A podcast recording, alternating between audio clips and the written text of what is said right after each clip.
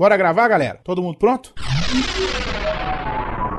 Panda, Grava o quê mesmo? Quarto Sinistro, Mas não vai rolar nenhum Big Big. Torinho, Calma aí. Alcita, Se eu desse tamanho não estiver pronto, eu vou estar pronta quando? Tucano, Vai gravar agora? Doug, Bora. Aldeir, nasci pronto, rapaz. Adriano, tá me ouvindo? Tô pronto, vamos gravar. Andréia, Sim, seus lindos. Tchan Chanchado? Pera ainda, menino, pera ainda que eu tô vendo. Ai, caralho, cadê o microfone nessa Todo mundo porra? pronto no 3, todo mundo gravando. 1, 2, 3. Pauta Livre News.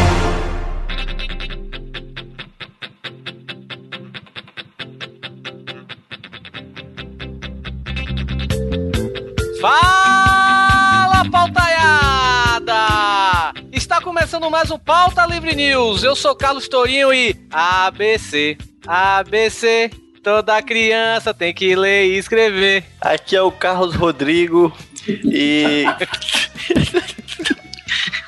Só tem Carlos nessa porra. Vamos falar de livro e ah, não é, não é alfabetização, não.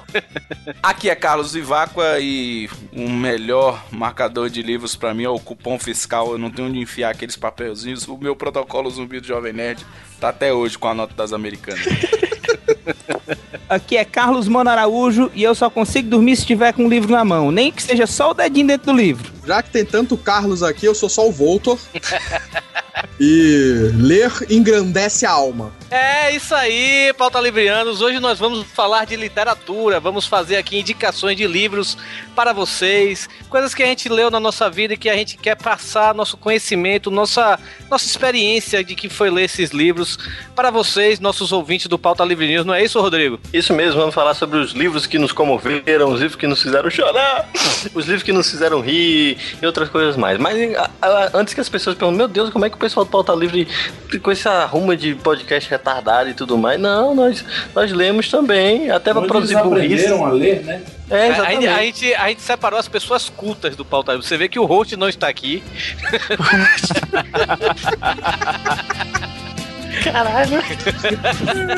Torinho, foi muito bom trabalhar. Foi muito bom. Olha, foi muito bom trabalhar com vocês.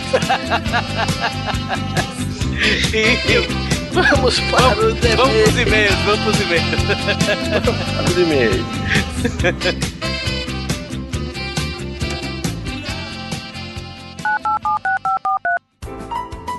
Olá. Aperte 1 para transplante capilar. É a tua chance, cara. Vamos apertar um. Vamos. Não, Adriano, calma aí, rapaz. Vamos ver as outras opções. 2 para edição rápida de podcast. Não, esse eu vou ter que apertar. Não, desculpa. não, não, esse Não não. precisa disso esse não, pô. Quem precisa disso é o Torinho. 3 para ruivas fugosas. Ah, esse é bom. Opa, se, ardente Pô, também, né, rapaz, calma aí, vamos ver. Vamos ver se tem mais. 4 para e-mails. É, saber de meio. Mano, é meio, rapaz. Puta, co- co- como é que o Panda errou tanto tempo pra apertar esse 3? Aperta aí, Valdeir. É só uma porra do botão aqui, como se faz? Você apertou o 3. Ruivas fogosas. Alô?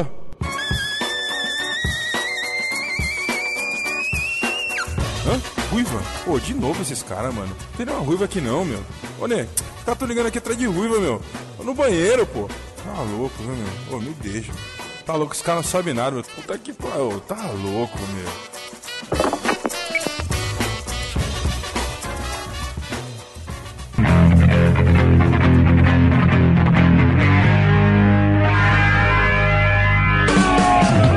Bora, Torinho, para mais uma leitura de e-mails!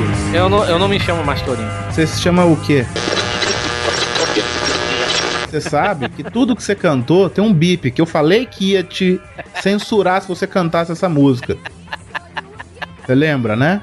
Cara, tu é chato, né, velho? Sou pra caralho, Torinho. Sou muito chato. Quando você fica doente, fica mais chato ainda. Sim, fico muito chato. Eu Ok. sei disso. Ok, tudo bem. Carlos Tourinho, temos que relembrar. Semana passada colocamos uma promoção no ar que todo mundo está achando muito foda. Tipo, tem gente que vem aqui, o Bruno Costa mesmo, que faz as nossas vitrines lindíssimas, foda pra caralho. Uhum. Chegou pra mim e falou: Cara, eu quero ganhar esse moletom do Assassin's Creed. Falei, cara, você não pode.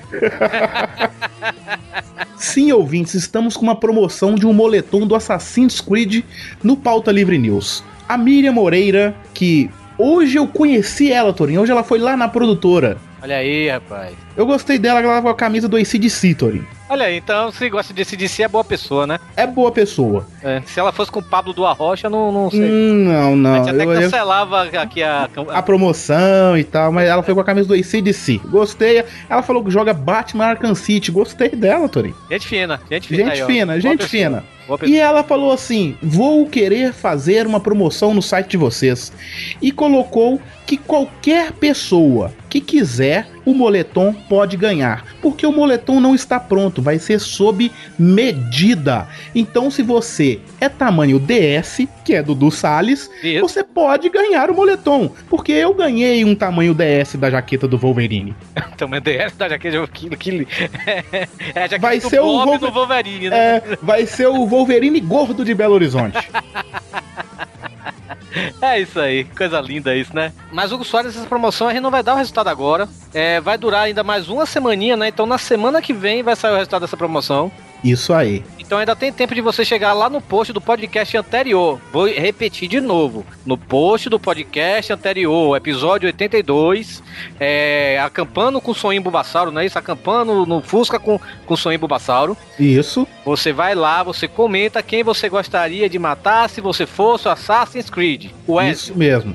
Não, se você fosse um dos Assassin's Creed, né? Porque tem É. vários, né? Eu só conheço o Ezio, É, eu só também conheço esse daí. que jogou no Fluminense até, fez muitos gols por lá, já faleceu. Oh, que merda, velho. Os gamers estão batendo na mesa agora. Não!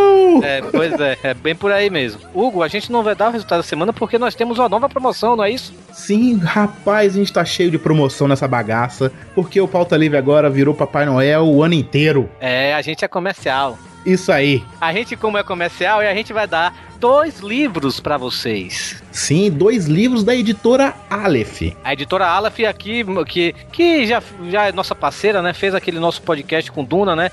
Que deu muito certo, foi uma parceria muito boa. Chegou até nós aí. Vamos fazer mais uma? Então pronto. A gente já tava querendo fazer um podcast sobre literatura. E eles deram dois livros para nós sortearmos. O primeiro livro é A Mão Esquerda da Escuridão, da Úrsula Caleguin. Se você não conhecem, o Rodrigo falou desse livro durante o programa que vai vir agora. Assim como ele também falou do segundo livro que a gente vai sortear, que é O Homem do Castelo Alto, do Philip K. Dick. Que se você não sabe, assim, não tá ligando o Philip K. Dick o nome, ele simplesmente é o escritor, o criador de Blade Runner, de Minority Report, Olha aí, não é coisa ruim, hein? de O Vingador do Futuro. Olha aí, ó, Vingador do Futuro, massa. Pois é. Mas deixa eu um, esclarecendo, não é um ouvinte que vai ganhar dois livros, são dois ouvintes que vão ganhar cada um um livro. Isso, isso mesmo. E o que é que você tem que fazer para ganhar esses, esses dois livros, né, velho? A gente vai sortear dois. Dois não, não, não, não vale mais uma vez. É aquele negócio. Comenta algo relevante aí nos comentários do podcast. Só vale nesse post aqui que você está vendo agora, tá ok? Se você está ouvindo aí no meio da sua rua, quando chegar em casa, você acessa o post do podcast 83, você comenta, você tem que curtir a página do Pauta Livre News e da Aleph no Facebook, os links estão aí também no post, e os livros vão ser sorteados. É, um vai ganhar a Mão Esquerda da Escuridão e o outro vai ganhar o Homem do Castelo Alto. E outra coisa, mais uma vez, não custa nada avisar aquela, aquela viadagem. Viadagem. Olha, MRG, eu amo vocês, mas isso aí que vocês inventaram é um câncer pra, pra podosfera. F5, né? Baixando, né? Baixando F5, essas coisas. Aqui não existe essa merda de prêmio F5. Ah, muito pelo contrário, se vier com F5, já perdeu o prêmio. Comente aí sobre o podcast. Fale algum livro que vocês gostariam que fosse indicado numa futura parte 2. O que seja. Comente uma coisa relevante sobre o podcast. Chegar, aê, pauta livre novo, beleza, uhul. Não, também não. Comente algo relevante. Vamos, vamos discutir, vamos botar a discussão em pauta nesse, nesse podcast. Então vamos lá. Gostei dessa frase, de colocar a discussão em pauta. Isso aí. E pra você que é aquela pessoa azarenta, lazarenta, que não ganha nada, você também pode comprar os livros. É só entrar lá na editora Aleph, escolher o seu livro e só pagar para eles um risório dinheirinho pra você ler bastante. Claro, porque ler nunca é demais, né, velho? É isso aí. ABC. ABC. Não, não, não, não vai cantar a música do Pelé aqui, não, não, não, não, não. Eu já falei na abertura.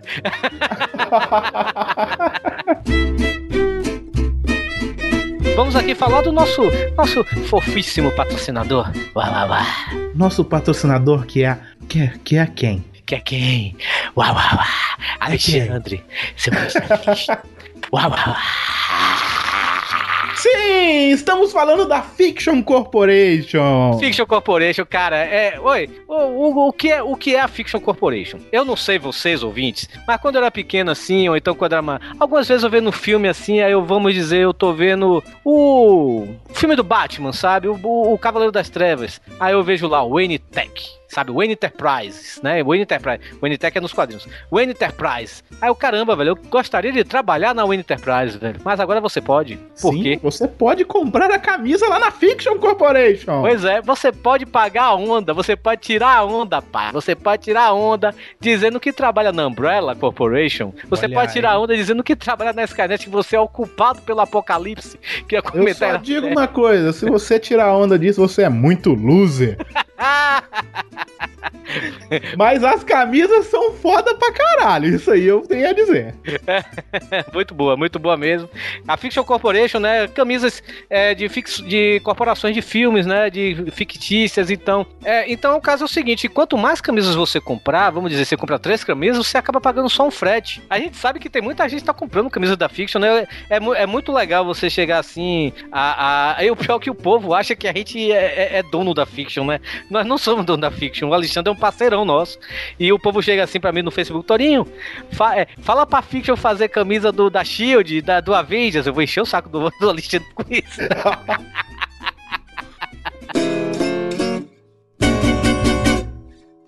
Torinho, jabás dados, jabás feitos, agora é hora de um recadinho. Porque eu, você, Doug Lira, Senhor Seu Panda, Viváqua, ah, uma galera. Boris Depré. Vamos, Boris Depré, vamos estar na Campus Party. Ah! Vamos chegar na Campus Party segunda-feira. Chegamos em São Paulo domingo, mas domingo é só pros íntimos. Domingo é só presente. Domingo é só nata. É, domingo a gente tá chegando no domingo às 7 horas da manhã. Vamos acordar o Marcelo. Vamos acordar Marcelo, vamos acordar Thiago e Oro, que o Marcelo tá indo te buscar e o Thiago e Oro está indo me buscar. Isso aí. Então, é o seguinte, a partir de segunda-feira, todos nós vamos estar na Campus Party todos os dias. Sim, então, para você ouvinte que quiser conhecer a gente, vamos estar lá, pode chegar e conversar. Não tenha vergonha, não tenha medo que a gente não morde, só tenha medo do Torinho que ele pode roubar o seu picolé. Então, fique esperto. Isso é verdade. E mais uma coisa, um recadinho pra Giovana Cabral. Eu comprei minha mochila hoje, você não precisa mais dar minha mochila de. a sua mochila de, de presente pra mim, viu, sua linda? A não ser que você queira. Mas. Falei que você ia ganhar uma mochila, muito bem. Então, ouvintes do Pauta Livre Ah, News. só uma coisa, e se você que mora em São Paulo, você não vai pra Campus Party porque você não teve dinheiro, você não, não conseguiu porque você trabalha a semana toda e tal, nós também, nós vamos estar na, no Pod Breja que vai rolar no sábado, o link tá aí no post. Sim, e vamos estar no, tour do Papo de Gordo também, que vai acontecer no sábado, dia. Dia 2 de manhã. Dia 2 de manhã, a partir das 10h30. Que Não vai rolar, vamos- vai rolar lá, na, lá na Liberdade. Isso. A gente vai não vamos estar o dia todo, mas vamos dar uma passada lá no tour, porque Sim. sábado a gente tem quatro lugares para ir. E também, e também no dia primeiro, antes do dia primeiro também, eu não sei de Hugo, mas eu vou estar lá na Livraria Cultura, porque Sim! o PH vai estar lá junto com o MRG, né, com o Diogo e o... e o- Afonso? o Diogo e o Afonso, o Beto não vai. Vai estar também o Jurandir Filho do Rapadura Cast, mais o Rafael Dracon e a Carolina Munhoz também do Rapadura Cast vão estar lá. E eu vou lá prestigiar lá o PH, né? Ele vai estar lá falando lá a- as coisas dele. E,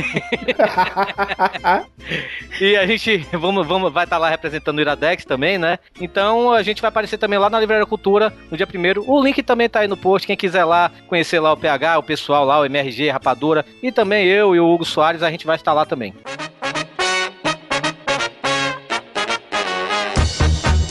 Então vamos falar aqui para quem quiser mandar e-mail. É muito simples, é contato arroba pautalivrenews.com. Qual que é o Twitter, Torinho? twitter.com barra pauta livre news ou simplesmente arroba pauta livre news. Isso, e o Facebook é fb.com barra pauta livre news. Curte a gente lá que a gente curte pra caramba você. Isso aí, essa ficou muito, assim, Domingão do Faustão, sabe? É, Eu posso mandar um beijo? Pode, vai, que eu penso mandar um beijo. Eu quero mandar um beijo pra Carol, que foi aniversário dela no dia 17. A verdade é que ela tá importunando a gente no Facebook. É, ela disse que vai pagar um pastel pra gente, pra sair com ela. Mas, Carol, sua linda, um beijo pra você. Feliz aniversário. Quero mandar também um beijo pra Luísa, um beijo pra você. Quem é, a Luísa? Luísa é uma, é uma pessoa que eu conheci agora em Fortaleza, dá licença? Ah, tá, mandando recadinhos assim, pessoais, entendi. É, ok. Então, entendi. entendi. gosto- Fica, fica, fica mais fácil depois, né, Torinho? É. Ai, gente, vocês desculpem, eu não sei se minha voz tá estranha ou não, mas porque eu estou doente. Ok, então um beijo pra vocês, suas lindas. E vamos aí então para o primeiro e-mail, Hugo Soares. O primeiro e-mail é do Luiz Felipe Ribeiro. Ele é de São Paulo, ele tem 23 anos. Ele é faturista e blogueiro. Eu não sei o que é faturista. Será que é o cara que emite fatura? Sacou? Será? Eu não sei, não. Mas eu não sei, não tenho ideia o que é isso. Eu imagino, né? Pois é. É, ele fala assim: primeiramente queria corrigir o Hugo e informar que o nome dessa lanchonete conveniência é frango assado. Lembra que eu falei que a lanchonete chamava frango frito e tal? Mas não, é frango assado. Sim- Frangofino.com, o podcast sai todo sábado. O Doug Ah, Bezerra. Meu Deus do céu, vai continuar com esse negocinho, é? Vai, então vai, vai. É porque eu quero. Eu Doug quero Bezerra, Guilherme Maldonado e Roca. é porque eu não quero que eles fiquem chateados comigo quando eu encontrar em São Paulo, porque eu vou raspar a, a sobrancelha do Guilherme. Eu vou Ah, passar. Vou enfiar o dedo no cu do Roca. E. Opa! Muita gente me corrigiu no Twitter falando que é frango assado o nome do lugar Aham. e não frango frito. E concordar, ele concorda comigo, Torinho, que o lugar era um absurdo de caro e você paga mil reais pra comer um queijo quente e uma Coca-Cola. Por que, Sim, esses amigos, por que esses amigos fazem isso com a gente, né, velho? O Thiago É, eu em não canto caro, PH, quando teve, você estiver em Fortaleza, levou em canto caro, sabe? É, é desse jeito. A pa- aí a gente quando- é rico, né? A gente ganha dinheiro pro podcast, a gente é, é comercial, mas a gente não tá rico ainda não, gente. Nem perto. Nem perto. minha, mãe, minha mãe tá perguntando até agora, você tá pra São Paulo, tá ganhando alguma coisa com isso? Ele, fa- ele continua e meio que a parte que mais gostou foi a parte que falaram dos acampamentos. Ele fala: Meu pai me amava e nunca me mandou para um acampamento, mas eu odiava e por algum motivo entrei na renovação carismática da Igreja Católica e comecei a passar férias em acampamentos religiosos. Puta que me pariu. Ele fala assim que já saiu dessa vida e nem tem religião hoje em dia. Era algo bizarro, a galera era realmente tomada pela fé naquele lugar, pois se acordava às seis da manhã, tomava banho gelado e ainda estava sorrindo para a missa das sete, aonde se tinha que pular e cantar. Eram três missas por dia, intercalando com orações em e terminava o dia por volta das duas da manhã em uma balada chamada Cristoteca. Que porra é essa? Ele falou, olhem, ele falou que pra olhar no YouTube e vejam a vergonha alheia. Eu não sei, sé- sério, muito zoado. Vamos lá. E no outro assim, dia, ó. Deus está aqui. Tum, tum, tum, tum. Aleluia. E no outro dia, novamente, todos em pé às seis da manhã. Essa é minha contribuição de viagens, férias fracassadas. Cara, retiro de igreja. Cara, que zoado. Gostei do nome Cristoteca. Próximo e-mail é do Rodrigo Braga, ele tem 26 anos, ele é tester sênior de Sorocaba, em São Paulo, e ele manda aqui a mensagem: Caros amigos do Pauta Livre News, como sempre vocês me fazem passar muita vergonha, só que desta vez passei no meu local de trabalho com as risadas durante o episódio 82, pois quando o meu xará Rodrigo contou que ligou para acordar seu amigo, o pai dele atendeu, eu lembrei de um caso que aconteceu comigo. Eu liguei para um amigo meu e nem esperei a pessoa que estava do outro lado da linha falar o tradicional alô. E mandei um fala, viado, fala, Nádia. Vamos jogar lá. e obtive como resposta: Viado, é o caralho, seu moleque, filho da puta, quer falar com quem? Nesse momento, travei por uns minutos e desliguei o telefone. Ao sair na rua mais tarde, encontrei esse meu amigo ele me disse: Meu pai mandou dizer que viado é você, viu? Velho, fiquei com a baita vergonha depois disso. Sempre que ia na casa dele, ficava com aquela cara de bunda quando viu o pai dele. Pois era só eu chegar que ele mandava um fala, viado caralho. cara, quem nunca, né, velho? Já aconteceu isso também, né? Nunca aconteceu isso comigo, não. Mas essa aí ia ser legal. Eu, eu já, eu já liguei assim, ô baitola, não sei o que, aí era a mãe do cara, assim, sabe? Nossa, velho, que merda, velho. Mas abraço e parabéns pelo programa, valeu, Rodrigo. Temos é, arte dos fãs? Arte dos fãs, são as arte dos fãs. Ô, Dorinho, você sabe que o Tori Marcelinho, não sei como é que a gente deu o nome semana passada, Sim. que eu não vou conseguir rir, porque eu estou tossindo muito, eu tô passando muito mal ainda. Então, provavelmente, se eu rir, vai ser uma catarreira aqui, então não vai ser legal. Então, ô, Tori Marcelinho, Toricelim, é Toricelim. Sim, Hugo. que merda. O Gabriel Dias, ele tem 15 anos e ele não tem nenhuma profissão. Ele é de Monte Alto, São Paulo. Ele mandou aqui uma. Não, não consigo, eu também tô sem voz aqui, peraí. Marcelinho vai pra lá. Tá, pô, foi mal, cara. Ele já tinha mandado esse Gabriel Luiz, ele mandou a, a arte dos programas 76, 77, sabe?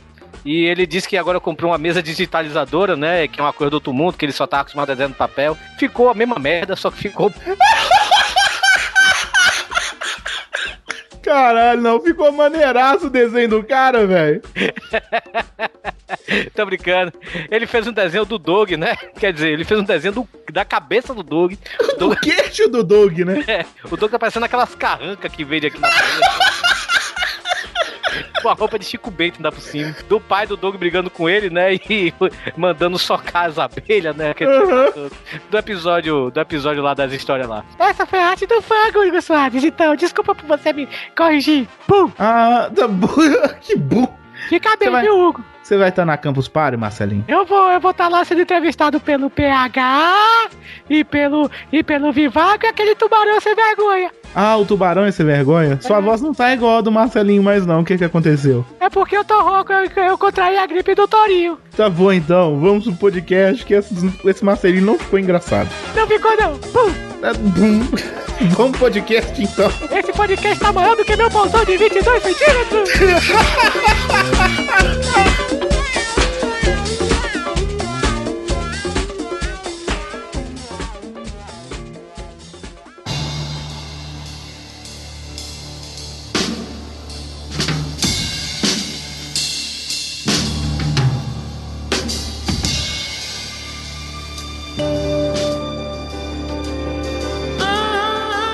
Rapaz, eu queria saber o seguinte, assim, desde que a gente vive no colégio, é, na escola e tal, sempre os livros que passam pra gente, na maioria das vezes, são porre.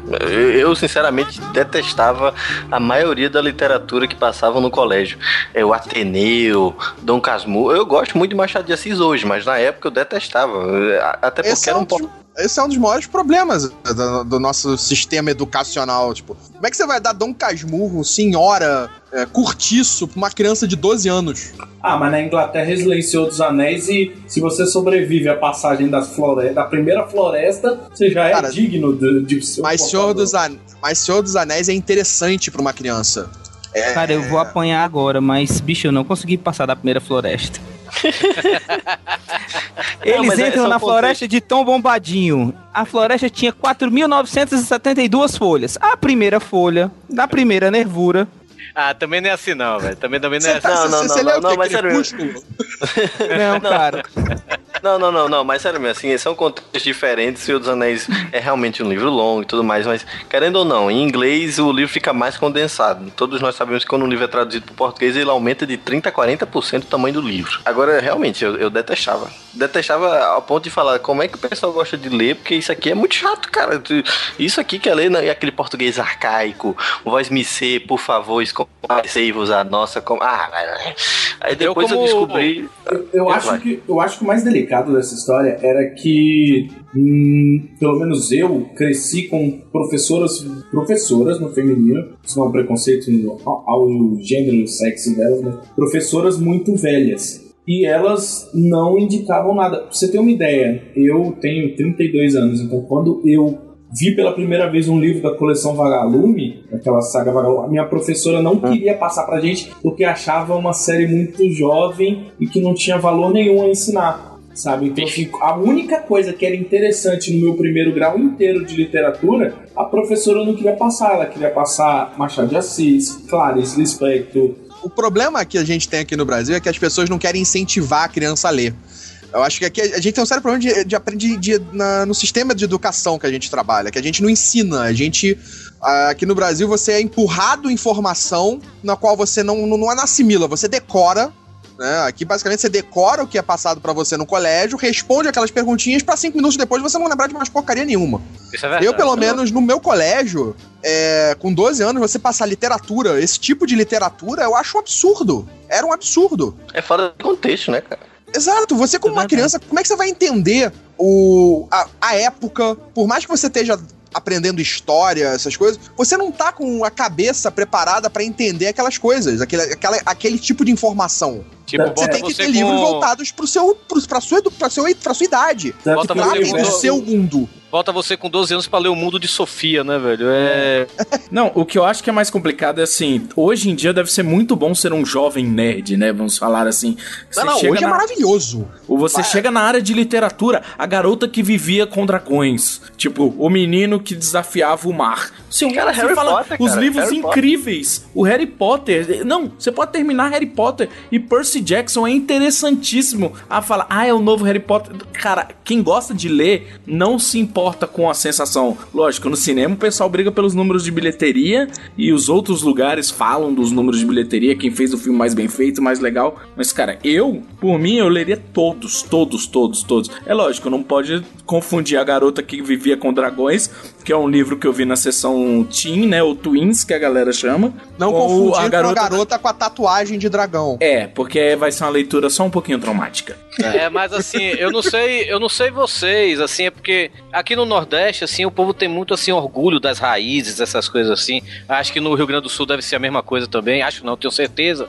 E eu, por exemplo, eu cresci na Bahia, né? Eu, na- eu nasci em Salvador, vivi aqui durante 25 anos. Na escola, todo ano, sempre pelo menos a gente lia, pelo menos é, era um livro por semestre, né? Ou, ou por unidade, eram quatro unidades do ano, né? Então era um Quatro livro trimestres, né? é, pronto, é isso aí. Pelo menos tinha dois livros todo ano que a gente lia do Jorge Amado. Eu acho que eu li toda a, a literatura de Jorge Amado, sabe? Eu imagino que no Ceará, o Mano pode confirmar isso, mas no Ceará o povo deve ter lido o livro de Cecília Meirelles a rodo, sabe, velho? Como, sei lá, em verdade. Pernambuco deve ter lido Suassuna, Ah, sabe? Pernambuco, é, Pernambuco e Paraíba é a pedra do reino. É, Eu acho complicado da história da, da. Assim, gente se interessar quando a gente é novo também tem muito de ser obrigado. Você ser obrigado a ler, né? Quando você tá no colégio. Porque você tem que ler. Você tem que ler um É. livro, uma coisa. E não só ler o livro, é ler o livro e ser avaliado naquilo que você leu. É, exatamente. Isso gera E o uma- pior- uma- um problema. É, e o pior, né? Assim, cada interpretação de leitura é diferente da outra. Às vezes eu posso ler um livro e ver um- algumas coisas que vocês não viram e tal. E você ser avaliado por isso é complicado, realmente. Eu acho que quanto mais novo você é, mais simples tem que ser o livro que você vai ler. Mas é, não pode ter tantas nuances, tantas tramas paralelas. Ele tem que. Acho que isso tem que crescer junto com você. É só você pegar o exemplo do próprio do Harry Potter. O Harry Potter é um livro que é in- é infanto juvenil pra 12, 13 anos. Cara, o primeiro livro, ele é simples. Quando eu peguei pra ler Harry Potter, eu li tipo em um- menos de um dia. Eu li Harry Potter. Porque ele é um E livro é- fácil e simples de ser lido. E às É um- vezes até bobo demais, né? Às vezes você fica assim, é tão simples e tão bobo que você fica, poxa. Tem muita Exato. gente que vai ler e não passa dele por- porque os dois primeiros livros são mais bobos e simples. Mas por quê? Porque são literaturas infanto-juvenis. Ele é feito pra criança. Ele é feito pra ser pra uma criança de 12, 13 anos ler. E isso, foi uma coisa. Isso foi uma uma das coisas que eu gostei na- no modo de escrever da, da Rowling. Que ela, ela também evoluiu o modo de escrever dela com os livros. É uma coisa dupla, né? Ela evoluiu o público dela, é, tornando. Eles cresceram juntos, né? É, amadurecendo a literatura, mas ela também amadureceu os. Ela tanto esperou eles amadurecerem quanto ela amadureceu. Porque você lidar com perigos que estão vindo. Cara, você no primeiro livro sabe que lá na frente o Harry Potter vai enfrentar aquele que não deve ser nomeado. Quando você chega no último livro, você tá. Cara, você tá exausto porque foi um longo caminho percorrido e aquela batalha vai ser a conclusão que você esperava, sabe? É verdade. Que é mais ou menos a coisa do, do Senhor dos Anéis na Inglaterra. Porque na Inglaterra, você. É, tipo, Shakespeare, você não dá no início, você dá depois, no, no, no final do colégio. Né, que eu acho que é mais ou menos o que a gente tinha que tratar aqui a nossa literatura. Nossa literatura, eu acho que é Dom Casmurro, Cortiço, é coisa pra você começar a pegar segundo grau. Que agora não é mais Mas tem um lance grau, também do que é- vestibular, né, velho? No vestibular é só o que cai. Vidas secas, Morte e Vida Severina, Ateneu. Aí Mas eles é vão que tentar isso também atender, né? Vão tentar atender isso. Querendo ou não, a educação é assim. Vamos preparar a negada pra fazer vestibular, né? Infelizmente. Apesar é. de que Agosto é um livro até bem legal e caía no vestibular. Tem, tem, tem exceções também. O o Veríssimo também caía no, no vestibular. Qual é, aque- qual é aquele livro que eu acho que, não sei se é Machado de Assis, eu acho que é o Ateneu, que, que ele quer internar todo mundo no hospício, ele acaba... Não, esse é o. Não, isso aí é Alienista. O. O alienista. Alienista. É o Alienista, eu gosto Machado muito. É um livrinho pequeno, é um livrinho curto, que você lê numa sentada também. Mas, mas é o, o Viváqua, o Viváqua falou aí da, da coleção Vagalume.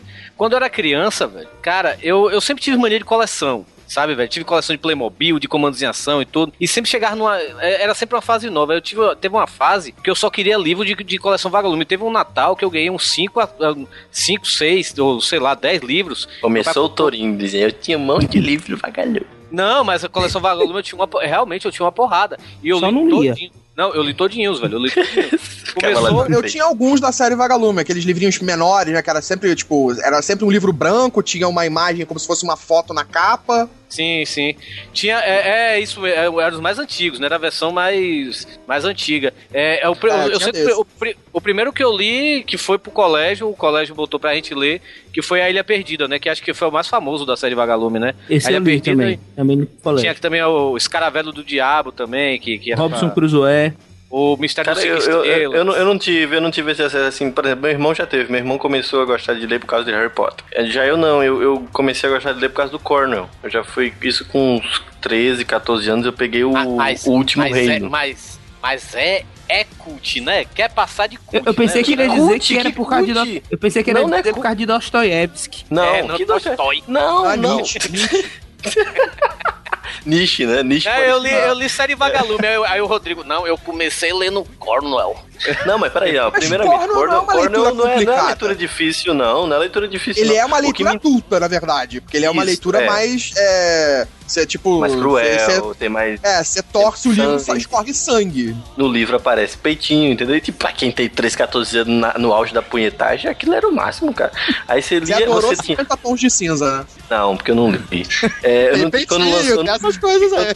É, mas quando eu li, quando eu tinha 3, 14 anos, não existia ainda. Não via com essa não, seu sacado. Aí eu assim. Quando, quando, quando eu peguei o último reino, eu comecei a ler, eu, eu comecei a ler emprestado, eu, rapaz, tô lendo isso aqui e tal. Nunca tinha pegado um livro desse tipo assim pra ler. É um romance histórico, como o Carlos falou, é adulto. é- Não é adulto, é jovem, é adulto por aí, né? É, mas é isso, tem muita parede de escudo. Pra quem não conhece parede de escudo, é a coisa mais foda de se ler.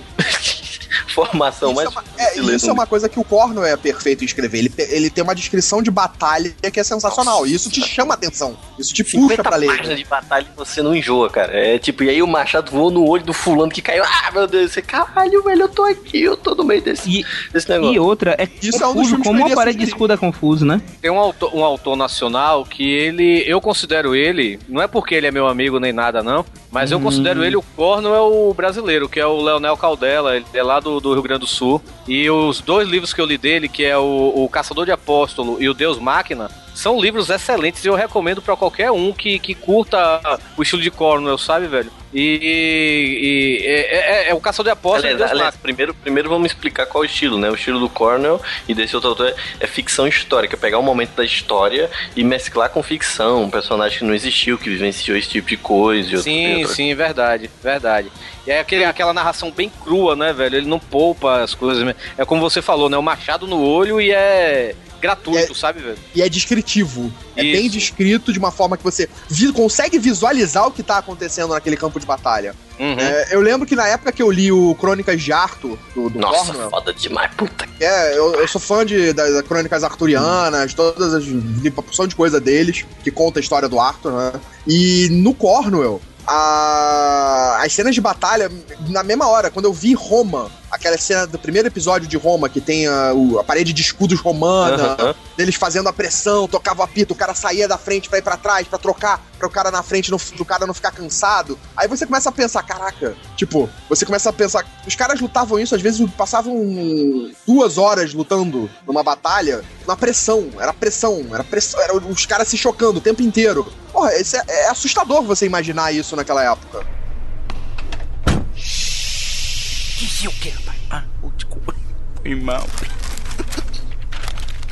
Vamos lá pra primeira indicação? Uma das minhas indicações a gente acabou de falar. Que eu ia falar exatamente das crônicas arturianas. Então vai, Cornwell. então pode. pode Aliás, eu acho que é uma recomendação. Eu também recomendo. Eu, eu- eu- é, eu tenho os três aqui e eu não me arrependo.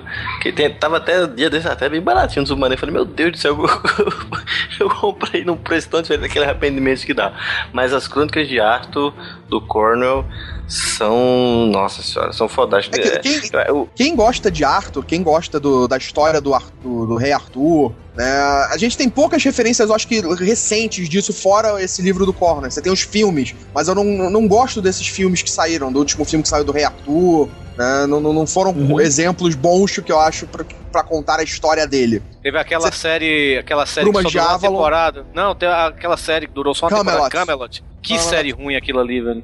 Também é outra coisa que não foi. Não, não, não seguiu o caminho bom. Então, tipo, eu acho que eles começaram a estragar um pouco a história do Rei Arthur no- nos tempos atuais. Você pega. O Crônicas de Arthur foi, acho que, a última coisa lançada de Arthur que foi boa. Porque antes você boa. tem Brumas de Avalon. De filmes, você ainda tem o Excalibur, que é baseado no, no conto original, que é francês. Caramba. Do século. XII. né? O Cara, conto a- a original única- do Arthur que eu acho mais legal é isso, que ele é um conto francês, escrito por um francês no século XII. Cara, a coisa É. mais legal que eu li sobre Rei Arthur, tirando o Cornel, claro, claro, é, foi Camelot 3000, velho. Aquela. aquela... Ah, quadrinhos, muito bom Aqueles também, é quadrinhos. muito maneiro. Cara, é aquela, muito aquilo ali é sensacional, velho. Mas eu acho que é importante frisar que os livros do Cornell da, da- das Crônicas do Ar- de Arthur, eles não são livros com magia, não são livros com. eh, Tem algumas nuances que você não fica. Subentendido, né? É, Fica fica coisa de subentendido você. se é ou se não é. E são muito poucas. não- ninguém vai pensar isso, não. São É- muito é você- poucas as ocasiões. Aquela mas é ocasião que não fica claro. Que não É, fica foi o que claro. você falou do Cornell. O Cornell, ele é um romancista histórico. Então ele pega o momento histórico e, e coloca uma história romançada, um romance dentro desse momento. Existe a história do rei Arthur, ele, ele é, hoje já é considerado que realmente existiu uma pessoa nessa época, no período final de Roma, quando Roma abandonou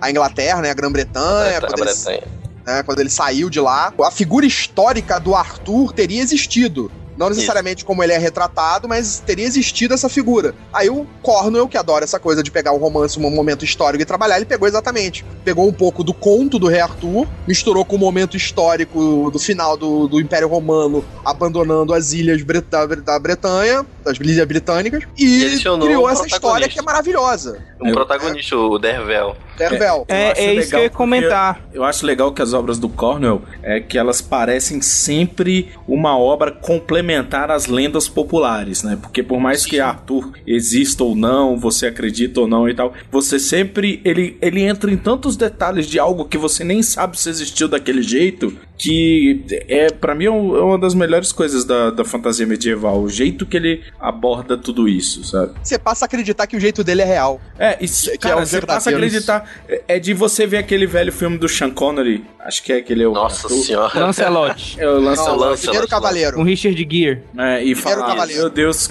como pôde isso, cara? É, é- é alguém trazer algo tão cru pra sua vida que você. É Eu vou você mais pensar- longe, pô. Eu vou mais longe. A espada era lei, aquele desenho da Disney.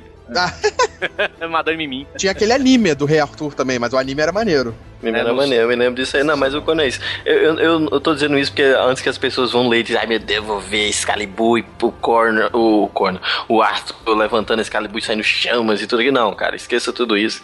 É uma história mais crua, mais, mais crível, de um, a partir do ponto, a partir da observação de um protagonista que não, Não é é um. que não, Exatamente, não é o Arthur. O Arthur não, não é o personagem, não é o protagonista da história. O protagonista é o Dervel que conta o que vivenciou. Ele tira do conto, né? O personagem principal não faz parte de nenhuma crônica arturiana, né? Ele nunca existiu, Isso. ele é um personagem apresentado na história dele.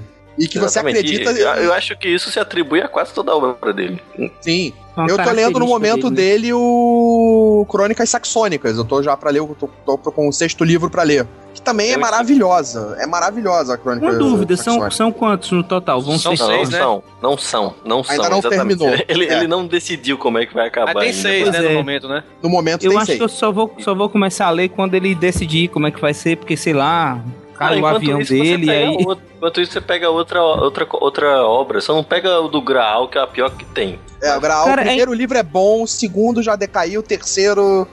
É interessante. Eu, eu não é, é achei tão legalzinho, ruim. mas não é. Não, não, não. Não vem É. falar que é legalzinho, não, cara. O cara tá. Não, cara, Não. Eu não, não achei tão ruim como todo mundo fala, porque foi, foi o primeiro livro dele que eu li, entendeu? Eu não reli, eu tenho medo de reler, admito. Mas como foi o primeiro livro dele que eu li, pra mim foi tudo novidade, o estilo dele, a característica dele, então eu gostei. Ela Quando é eu li interessante como um momento histórico, às vezes. Você tem uma noção da, da Guerra dos 100 Anos, a coisa do conflito França-Inglaterra. Ele, é, ele, tem- ele tem traça isso bem, ele, tra- ele Ah, o trabalha bem o momento histórico. O cenário, o cenário é muito bem trabalhado. Agora no final é um, é um Indiana Jones, sabe? O terceiro filme. então é isso, o grau. Mas o Cornell, pronto, o Cornell eu acho que realmente quem quiser começar a ler uma. É, é uma, leitura, uma literatura fácil, não, não- você não precisa ter um arcabouço de, de vocabulário para poder dar conta. E é realmente. Você devora. Os livros você devora. É, mas se você quiser ser um expert em leitura, leia Duna. O Volta tem uma tatuagem de um verme saindo da bunda dele. Vai lá, Volta.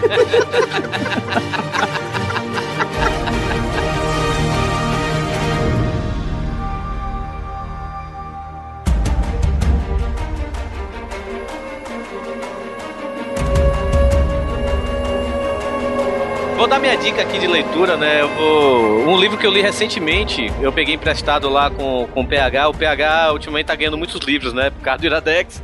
Aí eu sempre vou lá na casa dele e saio com um livro assim debaixo do braço pra ler, né? E esse livro é do autor Leonardo Barros. Ele se chama Presságio, O Assassinato da Freira Nua.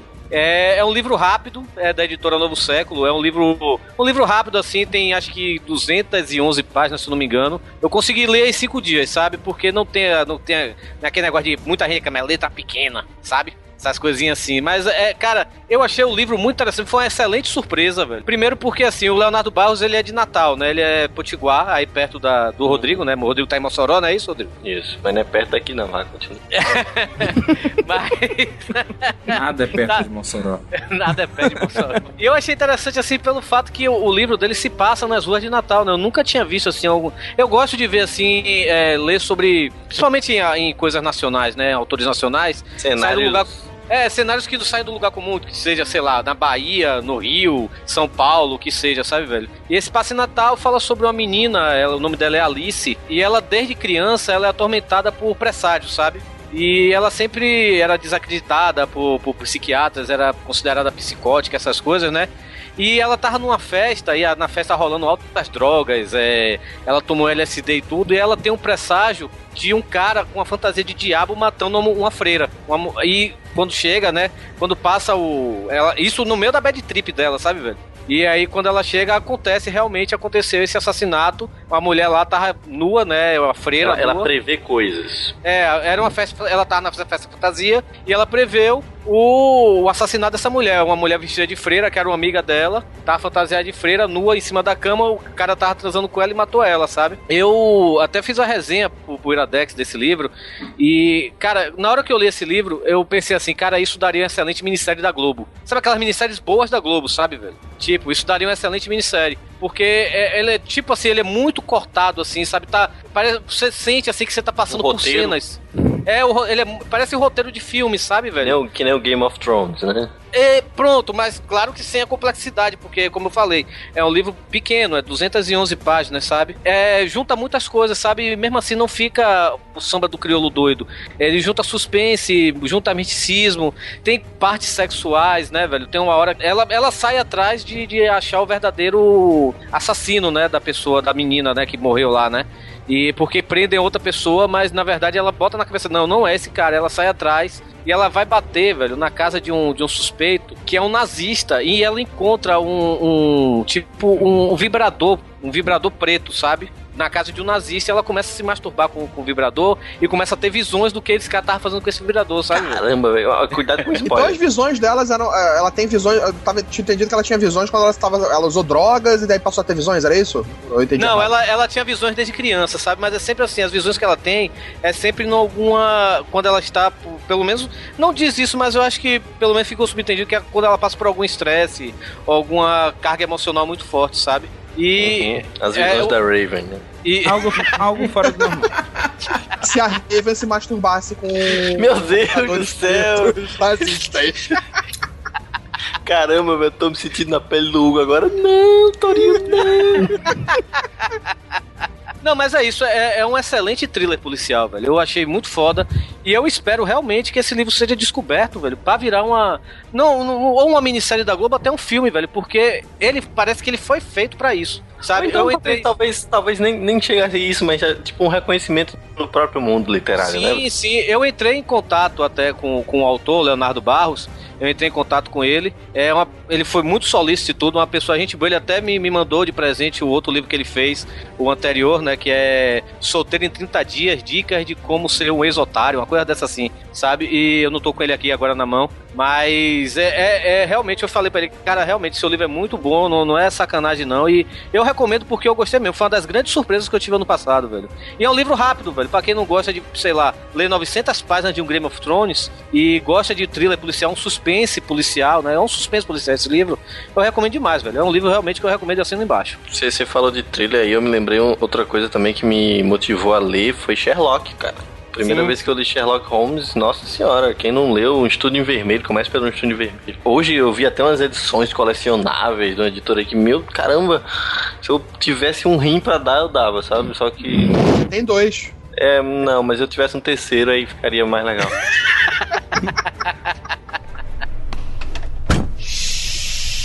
Que o que, rapaz? Ah, o desculpa. Foi mal. Nessa onda de autores nacionais, é, tem um autor que faz muito tempo que eu descobri, que é o André Bianco. Ele é paulista. E ele gosta de. Normalmente ele gosta de escrever sobre o mundo sobrenatural. E esse que eu vou indicar é sobre vampiros, vampiros de verdade, não dos que brilham no, no sol, certo? Eu já ouvi E- falar desse livro. Con- Continue, estou curioso pra ver se é E- Ele tem duas sagas de vampiros. Eu vou indicar a saga do Bento, que ela se passa num futuro não muito distante, onde o mundo foi pro caralho. É, teve uma noite maldita e algumas pessoas viraram vampiros. E aí todas as cidades foram destruídas e elas vivem em fortalezas no meio das de florestas para poder se proteger desses vampiros. Dentre dessas pessoas que dormiram nessa noite, algumas acordam vampiros e outras acordam bentos, que são inimigos naturais de vampiros. Só e uma aí a pergunta, histó- você sabe se isso tem alguma referência, se ele usou alguma referência do Chico Anísio? Bento Carneiro? É, não o sei. vampiro brasileiro? Pode ser, né? Ele comenta que é porque as pessoas são bentos, né? São bentas. Cara, é. Porra, é muito interessante porque se passa no Brasil. É um Brasil pós-apocalíptico, sabe? É que combustível é escasso, comida é meio escassa, entendeu? E as pessoas estão têm que sobreviver a esses vampiros esperando que uma profecia se cumpra. É, são três livros, na verdade, é uma trilogia dessa primeira parte, que é o Bento, o Vampiro Rei 1 e o Vampiro Rei 2. Se você ler só o Bento, ele se completa. O livro em si se completa, dá pra vocês ler só ele e tal, mas se você quiser se aprofundar mais, ver mais alguma coisa, dá pra ler os outros dois. E eu achei, eu acho muito legal porque assim, é difícil você ver é, autores brasileiros escrevendo nesse estilo, pelo menos do que eu tenho conhecimento, né? E é algo completamente diferente de ah, sei lá, é um você tá na pele, você conhece um vampiro que acabou de virar um vampiro e aí vai conhecer o mundo e tal, você é jogado de supetão dentro daquele universo, sabe? É, falando um pouco mais, acho que desse autor, eu tô com dois livros dele aqui pra ler, que é também voltado pra vampiros. Eu não, não conhecia esse que você falou, que é Aham. Os Sete. O sétimo também, que é a continuação, né? Ah, e o sétimo, que eu tô com esses dois ainda pra ler aqui. Ele Eu ainda tem mais, viu. Carlos? É, não, tem Ele o terceiro desse. eu É, aí tem o turno, quatro, o turno tem da um- noite. É, o turno da é- noite. E tem um livro anterior, que é O Senhor da Chuva, que ele é meio anjos e demônios, mas se passa no mesmo universo dos sete e do sétimo. Os sete é, conta a história de um cara que mora no Rio Grande do Sul e ele faz mergulhos atrás de tesouros de embarcações é, naufragadas. E ele acaba achando uma caixa, uma caixona de prata gigante. E dentro dessa caixa tem sete vampiros. Aí são sete vampiros portugueses, né? Ora pois. Cara, mas é bem legal também. É, falaram bem pra caramba desse, do, do- não só do autor dos livros, que ele tem uma visão boa desse universo de vampiros. É, Ele Eu acho que é interessante pra quem não, não, não, não quer viver no, no mundo de vampiros com purpurina.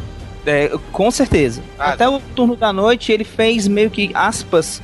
Uma pequena minissérie, tem uns dois ou três vídeos no YouTube de produção dele mesmo sobre o turno da noite, né? Que é a continuação do sétimo. Cara, alguém já me recomendou André Bianco, mas eu parei quando eu soube que tinha um vampiro chamado Rogério, cara. Eu não consigo levar. Eu não consigo levar a sério um vampiro que se chama Rogério, cara. Ah, Esse, se, se é brasileiro, é foda, né? Tipo, você tem que pensar na. Se o Não, cara é brasileiro, pode tanto ser. nome, cara. Não. É, é porque Ricardo. Rogério me lembra muito do Renato Fechini, né, velho? Que é Cara, Rogério. pelo que eu- Pelo que eu lembro, Rogério. faz muito tempo, pelo que eu lembro, o Rogério não era, não era um vampiro, não. Era um dos amigos de um cara aí. Cara, Mas sei, eu posso estar só te enganando, Rodrigo, pra tu ler. Não, mas eu não vou ler, não. Que tem um cara chamado Rogério, cara. Eu não consigo imaginar outra É. coisa assim, não. Rogério. Rogério. Só pra, então, só pra deixar então mais uma dica, só rápida. Se é pra ver vampiros interessantes sem, ser, sem brilharem no sol, tem a série do Del Toro, do Guilherme Del Toro, com o Chuck Hogan, é, Cara, Chuck Hagan. Que é o Noturno, o A Queda e eu não lembro agora o nome do terceiro. Ele já Cara, lançou é, os três, Muita Carlos? gente me fala. Já lançou é, o três. É, eu pensei que tinham lançado só um, pra falar a verdade. Eu, quando eu Não, vi na livraria, três. eu fiquei maluco. Eu lembro, pois é, eu fiquei doido pra ler, aí eu esperei, não, vou esperar lançar tudo, Uhum, pra não ficar chupando dedo. normal. Eu tô, na- eu tô lendo agora, no momento, o segundo livro da série, né? O do Del Toro. E é muito bom. É uma Olha, visão esse, esse completamente negócio, nova. olha só, esse negócio vampiro. de ficar esperando lançar tudo é uma armadilha, viu? Porque no final você não compra porra nenhuma e quando for comprar tudo junto, tá faltando o primeiro volume que tá esgotado.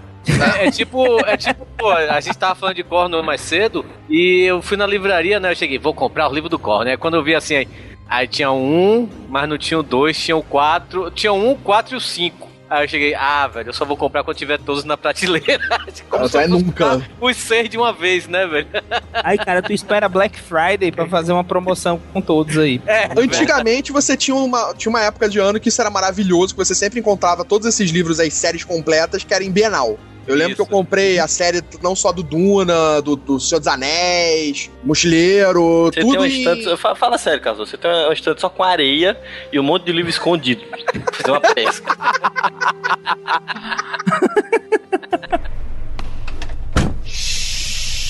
Que o que, rapaz? Ah, ô, desculpa. Mal.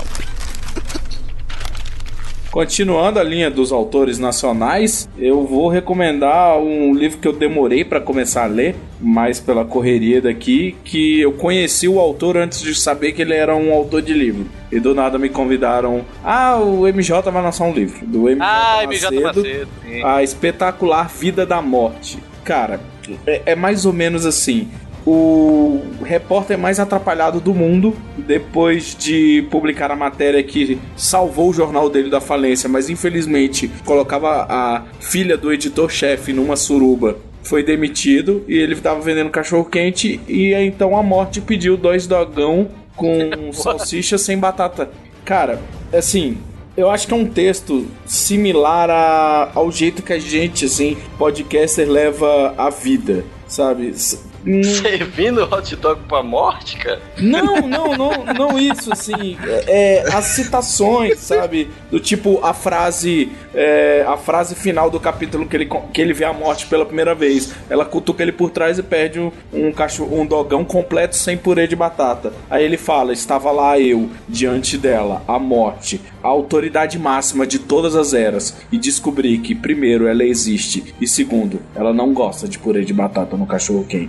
Mas nenhum Como- de vocês como é falou o- dessa forma aqui hoje. Como é o nome, como é o nome do livro mesmo, hein? A espetacular vida da morte. Porra, massa. É, é, o MJ Macedo, ele é, ele é o namorado da Pandora, né? Que é um ouvinte nosso aqui do, do Pauta Livre. A Pandora até falou, viu, Rodrigo, pra você ficar feliz. É, eu vou encontrar com ela agora na Campus Party, né? Quando a gente estiver na Campus Party, ela disse que vai dar dois exemplares, um pra mim, do MJ Macedo, né? Que é o ma- marido dela, marido namorado. Vai me dar um exemplar pra mim e vai me dar um pra eu entregar pra ti. Então, Rodrigo, você vai ganhar esse livro, viu? Olha só que legal. Cara, e é bem bacana, então eu recomendo pra você ganhar, Rodrigo, o livro. E se a gente conseguir, a gente manda um pro. Ah, não, recomendo que você, tipo, você gostando do livro que ele te deu, você vá lá numa livraria e compre pra poder fomentar a literatura nacional. Olha, As recomendações da parte de trás do livro contam como Eu digo que este livro é genial. Agora, por favor, não me bata. Aquele famoso especialista que entrou com uma medida cautelar contra a gente. Vou dizer que tem muito potencial, se vocês prometerem não revelar meu nome. Melhor livro do ano, disparado. E jornalista nós subornamos. Então, assim, cara, é um humor nonsense inacreditável, sabe? Inacreditável. E um, e um bom humor nonsense, né? Com obiturar, com obiturar, com obituário, Obituário. lateral, né? Tipo, falecimento. Com pesar no coração, anunciamos a passagem do senhor Carcamano Rodrigues. Ele não morreu ainda, mas fugiu pro Caribe com sua amante, levando todo o dinheiro de nossas economias. Pra mim, ele está morto, Carcamano. Se eu te pego, eu te mato. Cara, o, o livro é entupido desse tipo de humor, desse tipo de bom humor, sabe? Então, e eu te garanto, você vai aprender xingamentos que você nunca viu na sua vida. Então eu recomendo MJ Macedo, A Espetacular Vida da Morte, da editora Gutenberg. Se alguém quiser saber mais a respeito, manda uma mensagem pra mim que eu boto você em contato com o autor. E compre nas melhores livrarias, escreva uma resenha no Scooby. Assim como de todos esses livros, vamos dar umas classificadas e tal. E por aí vai. E eu, eu vou falar, não é um livro daqueles que a capa é a capa do filme, viu? Ah, não. Filme Outra ainda. coisa, você aí trabalhando na editora e pega a porra do pôster do filme e coloca na capa, porque você morra três, quatro, cinco vezes com a rola enfiada no seu cu. Porque você vem fazer esse serviço ceboso pra cima de mim, cara. Não faça isso, cara. Faça uma, faça uma capinha, cara. Tem tanta capa legal. Outra, olha, pronto, as capas do Cornell, as capas do, do, do Harry Potter, enfim, são todas capinhas legais. Se você for ver as capinhas lá fora, as capas de livro são uma porcaria. As, as capas no exterior são um, um lixo na maioria das vezes. O nome do autor tá lá, cobrindo metade da capa e o título ali no canto. Eu acho que esse é o título do livro, assim, colocado no canto. E aqui não, aqui a gente tem um trabalho de arte bem legal. Então, por favor, cara, para com essa mania horrorosa de colocar a capa do. o post do filme na capa do livro. Tá Ah, bom? No livro do. Corno, a gente tem até o Tecnoviking. Isso. É verdade. Tecnoviking. Na capa do. Thor abençoe o Tecnoviking, né, cara? Você nunca viu o Tecnoviking? Eu vi, cara. Já, aliás, quem pegar todos os livros das crônicas saxônicas e colocar um de lado do outro, a capa vai dar um desenho. Exatamente. E tem o Tecnoviking nela. Isso.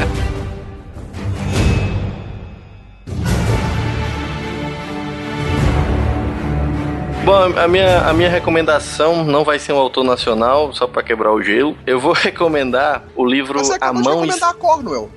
Cornel não é nacional, animal. Então, você acabou de recomendar a Cornwell. Não. Eu só tava falando das capas. Que não tem, é convidado, é parente, é irmão, ele chama de animal, assim, ele tá é, É pessoa avô, é o presidente. Não, a Dilma, a Dilma ele não fala assim porque a Dilma, a Dilma tem mais bola que ele, velho. Verdade. Mais grosso que ele. Ô, Ela guarda as dela num colar. Tá vendo? Você quer que eu respeite a criatura dessa, tá vendo? Pelo amor de Deus, cara. O cara vem aqui no meu programa. Não, tá bom. Eu vou Eu só tô aqui aqui o- porque você me convidou. A culpa é sua. Quero que você saiba, eu quero saber quem é que lê nessa porra. Os livros bem massa.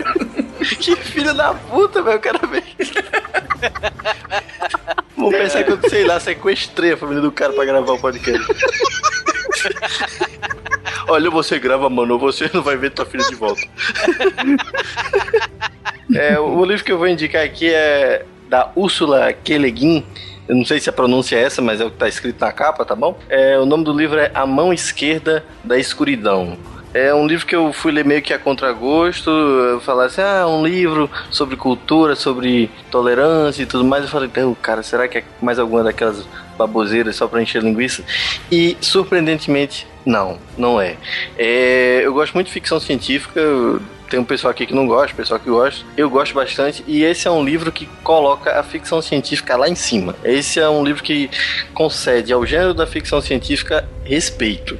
É um livro que basicamente fala sobre Genli, ou Genli, que é um cara que ele representa uma organização humana intergaláctica, intergaláctica que é enviada ao planeta Inverno, um, um planeta habitado por um tipo de, ser humano, por um tipo de Homo sapiens, né?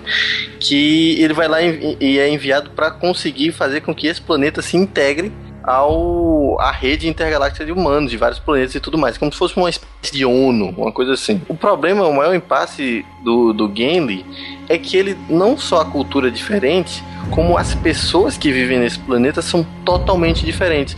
Não existem homens e mulheres. Os dois sexos estão presentes no indivíduo. Todo. Não, não dá pra discernir. É tipo a Augusta, né, cara?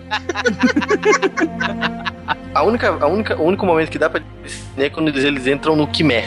O Quimer é como se fosse uma espécie de cio. A cada tantos meses eles entram num cio. Isso aí depende do- dos hormônios. Um assume uma posição masculina, o outro assume uma posição feminina. Mas fora do Quimer não há nenhuma sexualidade, não há nenhuma atração. São seres totalmente assexuados. E o maior conflito também é isso. Tipo, o, o Genli, ele teoricamente está sempre no cio. A qualquer momento ele pode fazer ter relação sexual. E eles acham isso uma abominação. Isso é um pervertido. Isso é um, um doente mental que vive com esse negócio pra fora, porque os órgãos estão sempre pra dentro. E tudo isso, o, maior, o mais curioso é isso. Inclusive, já que o, o Carlos gosta tanto do Duna, né? O Frank Herbert, o autor do Duna, comenta, né? O que me pegou foi a qualidade da narrativa. Úrsula se valeu da mitologia, da psicologia, de toda a criatividade ao redor e teceu uma história rara. E é exatamente a narrativa o, o ponto forte do- da mão esquerda da escuridão, porque não é só alguém contando sobre a empreitada do cara tentando convencer é, que o planeta inteiro se filie, se junte à organização dos outros humanos. São relatos, é, é quem, é, quem gosta de, de cultura, de antropologia, vai encontrar isso, que o pai da autora era um antropólogo, né? É um relato, é um diário. Todas, quase todas ah, as informações, os relatos são realmente diários. O- uma hora é o, é o Genli, que tá lá contando, eu fiz isso, eu fiz isso, eu fiz isso. No outro capítulo é um, um outro personagem que mora no planeta e já tem outra visão relatando e você vai vendo as coisas que batem, o que não batem. E entre os capítulos tinha algum conto, alguma lenda da cultura local sobre como as coisas surgiram, sobre como os sexos se dividiram ou não se dividiram. Cara, é, é, é uma, um recheio de tanta coisa e coisas simples, tipo, tem um trecho em que ela relata, né, sobre os veículos. É, é, é, ele fala, nossa, eu, eu não entendo por que, que o pessoal aqui é tão devagar? Eu entro num carro e ele só anda 40 km por hora e eu tô acostumado a andar 90, 100 e poucos km por hora. E quando eu pergunto por que, que você não vai mais rápido, eles perguntam, pra que, que eu vou mais rápido? Tipo, é, é- é esse contraste, essa coisa do o que eu acho, o que é que o outro acha, o que é que a cultura do outro tem, o que é que ele acha, os pontos de vista, costumes, moral e tudo mais. Então tudo isso é um, é uma- é um mega, é uma- um mega aulão de, de respeito também. É uma mega, um mega aulão de, de, de ensinamento de, de ter tolerância, não no sentido chulo do termo. Né? Eu recomendo muito. A Mão Esquerda da Escuridão é um livro curto, ele tem. Eu acho que não chega a ter 300 páginas. Cara, eu, eu, eu juro que eu pensava que essa é, é autora nacional, isso é? Não, não, é- ela é americana. Ah, porque você falou, ah, vou falar de autores nacionais aqui. Não, Não. falou Também não. achei que Não, ele falou ao contrário, na verdade. Não vou falar. Ah, tá, então eu ouvi mal. Ah, porque e- esse livro eu. eu... Eu me lembro que você até divulgou esse livro no seu Facebook, né? Você botou a capa desse livro e tudo.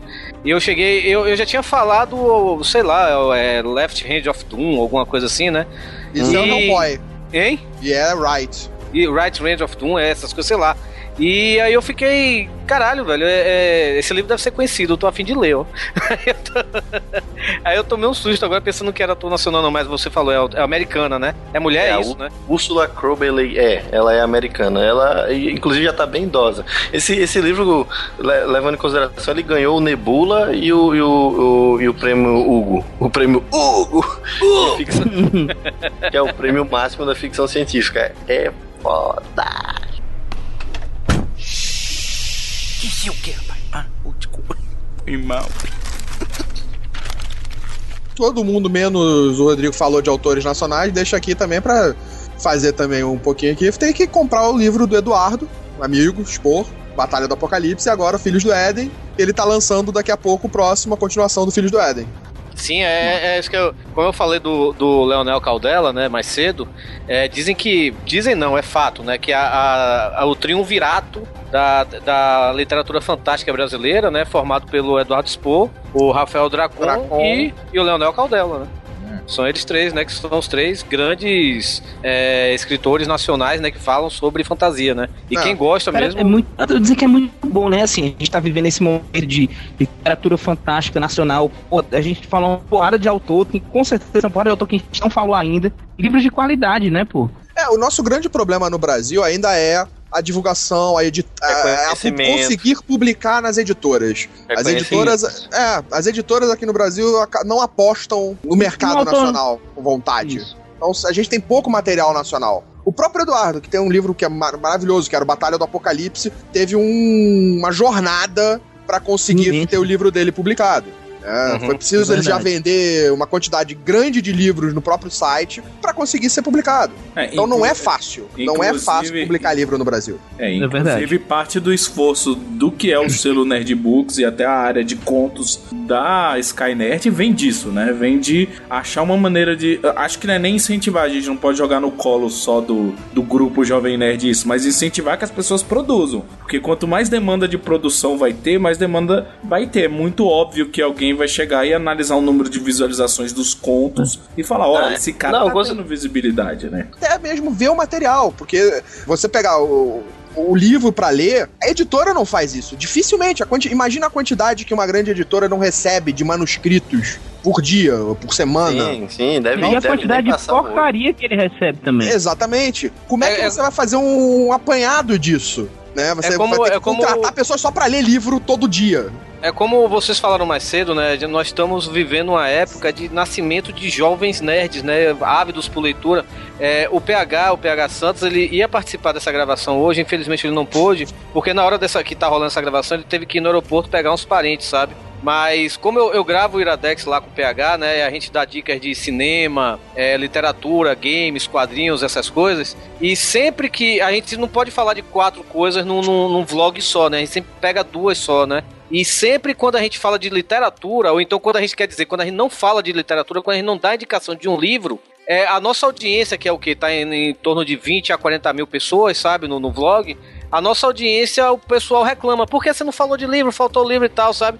E é legal ver isso, velho. Quanto mais pessoas estão é, interessadas na, na leitura. Teve agora, a gente, a gente tá fazendo agora lá em Fortaleza.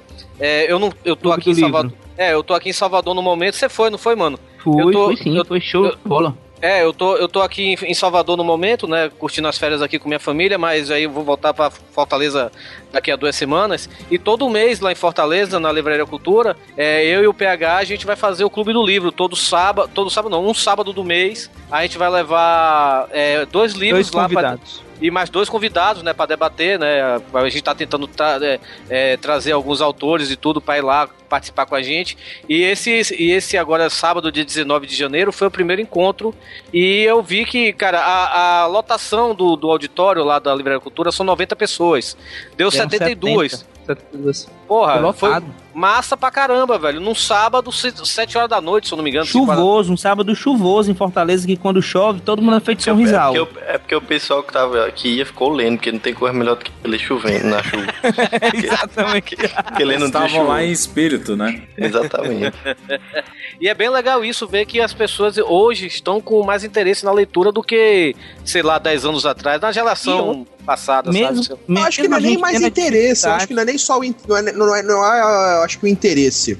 Eu acho que o interesse sempre existiu. Eu acho que agora tá sendo mais fácil você ter acesso a coisas, a materiais de boa qualidade. Uhum. E por um preço melhorzinho também, viu? É, tá um pouco melhor o preço hoje. Tá? Você consegue hoje, principalmente com os sites, comprar livros muito mais baratos. Nossa, É, outro dia eu... comprei, outro dia eu comprei um livro por dois reais na Amazon, velho. Na, é, Exato. pra botar no.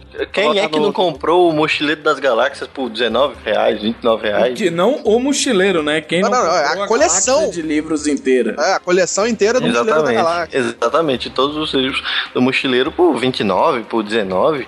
Talvez a editora tenha feito tanto livro e falou: vê essa porra aí, não quero mais esse negócio Mas, que é outra recomendação: leia o Mochileiro das Galáxias, né? O Guia do Mochileiro das Galáxias. É, você, você não pode se dizer nerd se você não lê o Guia do Mochileiro da Galáxia, né, velho? É. Você é, vai ter não. várias referências que você não vai entender. Com Por exemplo, certeza. você nunca vai comemorar o dia da toalha. Nem vai saber o porquê que a resposta primordial é 42, né? É, 42, 42 é tão importante. Exatamente. Você sabe por que que 42 é importante? Não, né? Idiota. Vamos lá, prosseguir. Que o que, rapaz? Ah, desculpa. Foi mal. Eu vou indicar aqui meu livro. Seu livro, se é- caralho. Você não Não, eu vou. Não, eu vou, vou- eu não sei se é meu livro preferido. Se não é meu livro preferido, O tá no livro top do Como Interromper Pessoas, né? Garoto interrompido. Faustão, história de vida, né? Como apresentar um programa. Ou, com, ou com outro que aprendeu bastante a fazer isso, Jô Soares. É o meu livro, meu livro preferido, se não é o meu preferido, tá no top 3. Belas Maldições, as belas e precisas previsões de Agnes Nutter Bruxa.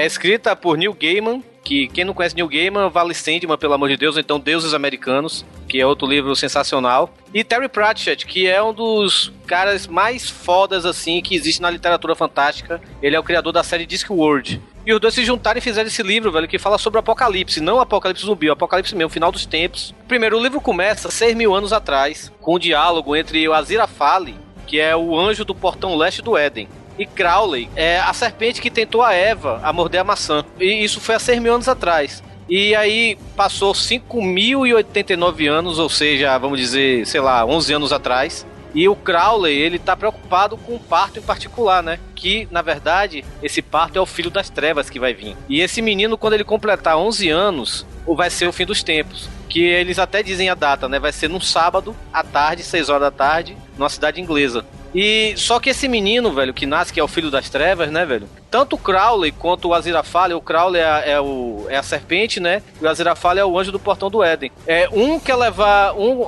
um quer matar o. o Menino. O, demônio- o menino, né? E o outro também. O outro também quer matar porque ele gostou muito de estar na Terra. E os dois, os dois desceram. Um desceu e o outro subiu, sabe, velho? Pra Terra, estão vivendo aí na Inglaterra e tudo, não sei o quê.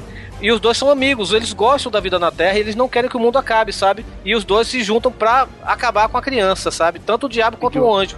E aí, é, só que esse- essa criança, o, o filho das trevas, ele é uma pessoa muito legal, sabe, velho? É um menino que todo mundo gosta, o Adam, né? Que chama o menino, né? E nisso a gente conhece outros, outros personagens, né? O nome do. Um, um caçador de bruxas, né? Que o nome do caçador de bruxas é Não Cometerás Adultério Pulsifer. Sabe o nome do cara, sabe? e, temos os Cavaleiros do Apocalipse e tudo, né, velho? E os Cavaleiros do Apocalipse foram bem atualizados, assim, pelos autores, né? Pelo Neil Gaiman e pelo Terry Pratchett, né? Por exemplo, a, a guerra, que é os Cavaleiros do Apocalipse, quem não sabe, é guerra, fome, morte e a Zorro. pestilência. E, e a pestilência, né? A peste, né? Então, a guerra é uma mulher, né, que atrai, uma bela mulher que atrai, né, ou distribui, vamos dizer assim, seu nome onde passa. A fome é um executivo do ramo de alimentos que criou uma popular marca de comida que não engorda, mas também não alimenta. É, morte é um motoqueiro alto, robusto e imutável. E a ela tá aposentada desde 1929, quando descobriram a penicilina, sabe? E, e a poluição tomou o lugar dela. E é isso, velho. O, o livro é muito engraçado, tem muito humor negro, mas o humor negro é, é a, a deveras, sabe, velho? E é um livro que eu recomendo demais. Esse livro foi lançado em 2000 e 2003, não, em 1998, ou seja, já tem tempo. Ele é meio difícil de encontrar, mas você consegue encontrar aí por- pelo Submarino, Qual o nome do Saraiva. livro? É Belas Maldições. As belas e precisas previsões de Agnes Ultra Bruta. Bruxa. Mas você bota fala Belas 98 aqui no Brasil, né? Foi lançado Não, aqui no Brasil. Não, ele, ele é 98 de 90, que é o, o livro que ele fez com o Terry Pratchett. É de 90? Então deve de ter sido 90. lançado no... É, então deve ter sido lançado em 98 que no ele- Brasil aqui. É, aqui no Brasil que ele deve ter vindo mais tarde. Ele foi o aqui, primeiro livro do Neil Gaiman com o, Foi o primeiro livro do Neil Gaiman, na verdade. Sim, sim, sim.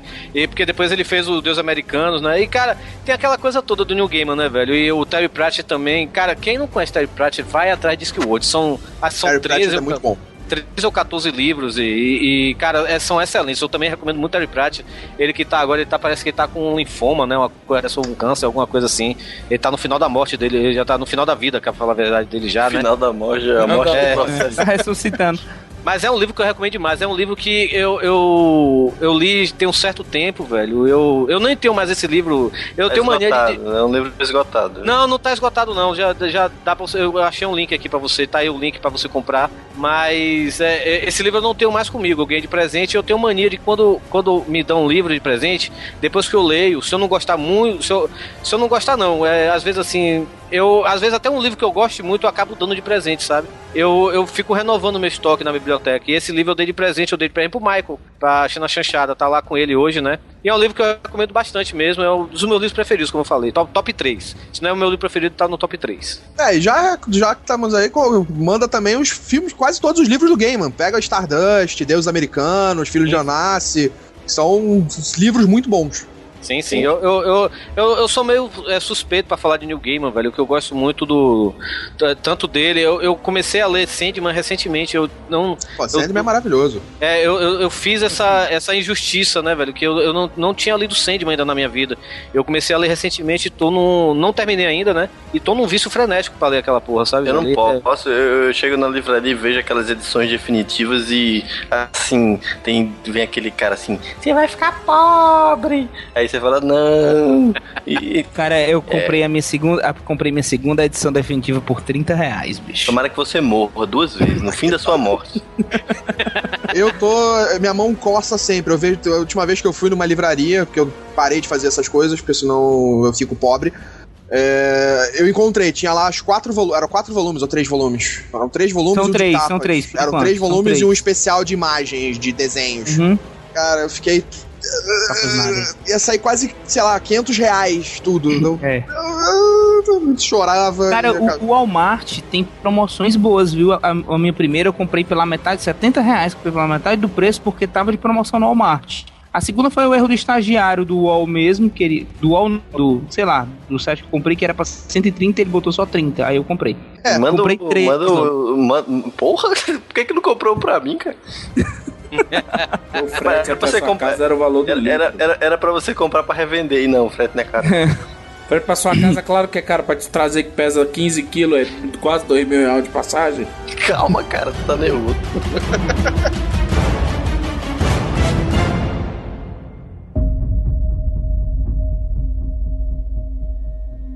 O meu próximo livro que eu vou indicar, assim, ele já virou filme, mas eu tinha lido ele antes de, de virar filme, que é O Perfume, que é de um alemão, um escritor alemão, Patrick Suskind, sei lá como é que fala o nome dele mesmo. diretor é a, a diretor é a Carolina Herrera, né? Piada horrorosa. Gabriele Sabatini. Yves Saint Laurent. Yves Saint Laurent. Ah, esses são todos os personagens do livro. É. Na verdade, cara, a, Os a pobres, história os pobres são aqueles, né? Os pobres é da Avon, o Boticário. É. E vai subindo para a aristocracia. Natura fede menos, né? O nome. Cara, mas esse livro, ele conta a história do Jean-Baptiste Grenouille, que ele nasceu com um, assim, com um defeito e com uma grande qualidade. O defeito dele é que ele não exala cheiro. Então, a mãe dele abandonou ele, as amas de leite abandonavam ele, as pessoas não gostavam dele, porque como ele não exalava cheiro, no inconsciente as pessoas tinham um asco, sabe? Esse era o defeito. E a grande qualidade é que ele conseguia sentir a menor nuance de- dos cheiros que existiam. Então, Ou seja, um conta peido a... fedorento ia ser uma coisa louca pra ele, né? Tu é doido, é um assassinato pro coitado. e aí o que acontece? Ele começa a se isolar, co- conta a história desde criança, que ele nasceu no mercado de peixe, ele nasceu, a mãe dele nem notou que ele nasceu, porque ela tinha vários filhos, e ele ficou jogado no meio dos peixes, apodrecendo e tal. E aí ele começa a se isolar por causa desse defeito dele, e aí ele acaba tentando descobrir o mundo. E como ele trabalha, assim, ele acaba trabalhando com um cara que é perfumista, ele acaba descobrindo como trabalhar com perfumes. E, assim, basicamente, ele encontra uma moça no meio da história e ela exala um cheiro completamente diferente de todos os cheiros que ele já sentiu. E ele quer aquele cheiro pra ele, e ele acaba matando essa moça. E aí ele vai atrás de mulheres que têm o mesmo cheiro pra fazer o perfume perfeito. É meio que uma história de serial killer com, com um negócio desse, assim, sabe? Que se passa, tipo, na época da França, século XVIII, século XIX. Tem um filme que é até decente, mas o livro, como sempre, é bem melhor. É, eu não conheço o livro, eu não cheguei a ler o livro. O filme é bom, eu gostei bastante do filme, é bem legal, bem interessante. Agora, você falando que o livro é mais interessante, é melhor. Eu, na verdade, eu nem sabia que a história era de um livro. É, é um livro de 85, foi publicado por esse, por esse cara, vendeu 15 milhões de exemplares, em 40 línguas diferentes. Que é, assim, a, a história literal, o perfume é a história de um assassino. Não, é o filme é muito bom. O, o- eu acho que a única Por que coisa esse filme, velho? Quem é esse filme? Não tô ligado. É, o ator principal, o ator que faz o assassino, ele não é muito conhecido. Cara, ele é ele o Dustin fez- Hoffman. Ah, é, o Dustin Hoffman é o. Sabe o nome desse cara? Ele fez até Missão Impossível 3. Ele era um dos amigos do Tom Cruise. Mas ele, o- fez, sabe é. quem? ele, ele fez o, o Match Point do Woody Allen. É, eu sei, é, pera aí, é, é o Paul Bettany? Não, não, Ah, não é o. Paul Bettany, não. Assim, é um filme, O é um nome do filme cara é europeu. Ben É um, Whishaw. é um filme. Se eu não tô Ah, o Ben é um filme Whishaw, que foi, foi o Kill do, do, do novo 007, então. E. eu não tô lembrando. Isso. Fez o, fez o, o Bob Dylan, um dos Bob Dylan naquele filme lá, No Estão Lá, né? Ah, era um tanto, eu não lembro, provavelmente. Parte da coisa do filme que eu, que eu gostei é que, como ele é um filme meio de época, ele é de época. Eu falo meio de época porque ele foi bem hollywoodiano na produção. Mas ele. A reação, até os atores extras são bons atores. Então, quando o pessoal tem a reação aos cheiros que é produzido pelo serial killer, é uma coisa meio meio difícil de descrever num livro a reação de cada pessoa. Então você viu um personagem que sempre escondia o seu lado da luxúria, né? E ele sente um cheiro que traz ele. É lógico que o livro é mais completo e te imerge mais nessa nesse caos, nesse conto, mas eu acho que o filme, eu acho que os dois, as duas obras devem ser consumidas. É, E é- é interessante que, por ele não ter cheiro, como ele trabalha como perfumista, ele começa a criar perfumes para a pessoa gostar dele, pra ele ficar invisível, pra, entendeu? Para ser sociável ou não. É interessante esses, esses detalhezinhos. E aí, se o livro ainda é melhor, va- vale a pena dar uma olhada. Disse o que, rapaz? Ah, desculpa. Foi mal. O próximo livro, cara, é de uma editora que eu não fazia ideia que existia, é, não querendo falar com desdém, mas é da editora Saraiva, que é nos bastidores da Nintendo. O livro chama Jeff Ryan, querendo ou não, ter no site de videogames é uma leitura meio que obrigatória. Ele diz, né? Ele fala muito de questão de narrativa, de escolhas e, assim, os segredos, da, os bastidores da Nintendo, o jeito Wii de reinventar os negócios e transformar clientes em fãs. Ele vem, ele tem uma pegada muito pelo menos eu, eu me identifico muito pela. Até por, por essa questão de acompanhar é, grupos como o Grupo Jovem Nerd, acompanhar coisas como camiseteria, é, threadless, é, uns blogs e momentos, até Facebook, acompanhar coisas pequenas que se desenvolvem de uma maneira comercial, que ainda conseguem manter o seu ideal, a proposta inicial, a proposta inicial profissional e passar isso adiante e transformar as pessoas que utilizam aquilo por escolha, porque hoje em dia a gente não utiliza redes sociais de, do Facebook, a gente escolhe, a gente pode ficar sem elas, não é como uma operadora de telefonia, é um plano de saúde, né? Não, a gente a gente pode, né? Então nesse Poder caso, você pode também ficar sem Pode, operadora. de pode. telefone. Você não deve. É. Ah, Mas é, é mais ou menos isso. O livro trata de bastidores, de como ela se reinventou quando todo mundo achava que não tinha como, como ela se manteve, como a Nintendo se manteve. Pra quem não sabe, a Nintendo fez videogame, muita gente jogou o Nintendo Wii. Como é que ela se manteve com todo mundo achando, não, com a grande parte dos gamers achando que todo mundo tava falando mal, quando na verdade era o oposto. Todo mundo estava comprando. Então, é, cara, conta a história por trás dos jogos, do que milhões de pessoas já cresceram jogando e também como uma fabricante de, de baralhos e figurinhas japonesas chegaram a dominar o, o mundo concorrente de games. Que hoje vale lembrar que são, só existe uma produtora de videogames e as outras duas são concorrentes. O Xbox é da Microsoft, a Sony é da ou PlayStation é da Sony. Querendo ou não, são duas empresas que não precisavam de videogame para existir e a Nintendo só faz videogame. E brigou com dois gigantes na geração passada com algo supostamente inferior e ganhou. Então, eu, cara, eu recomendo. É um livro fininho, acho que ele não chega a ter 250 páginas. Você devora em duas cagadas se você comer comida baiana, então quatro. É muito baratinho. Eu comprei esse por R$19,99. Então fica de olho no, no site da Saraiva. É do Jeff Ryan. É, cara, é, é bem escrito, é carinhoso e tem opiniões de. É engraçado porque tem opiniões de veículos de mídia. De como a mídia convencional teve que se adaptar a falar daquele meio de entretenimento que tanta gente consumia, mas não falava, porque é que nem a gente brincou da Ana Maria Braga essa semana, né? Você é nerd? Você é nerd é demais. Você sabe o que é, né? Tipo assim, pra, pra quem consome videogame é normal. Então ele também tem esse lado que ele aborda do de como a imprensa vê o videogame, sabe? E como ela tenta explicar o videogame pro povo. É, eu acho que muita gente não sabe que a Nintendo quase foi a falência, né? É. Depois do, do Super Nintendo, que eu acho que foi o último grande sucesso deles antes do Wii, Né? A Nintendo, quando lançou o GameCube e o Nintendo 64, foi pra, quase pra falência. É, que eram elas- jogos que são conhecidos hoje, são consoles conhecidos, mas não tiveram as vendas necessárias pra conseguir manter a Nintendo, acho que no, no- funcionando direito.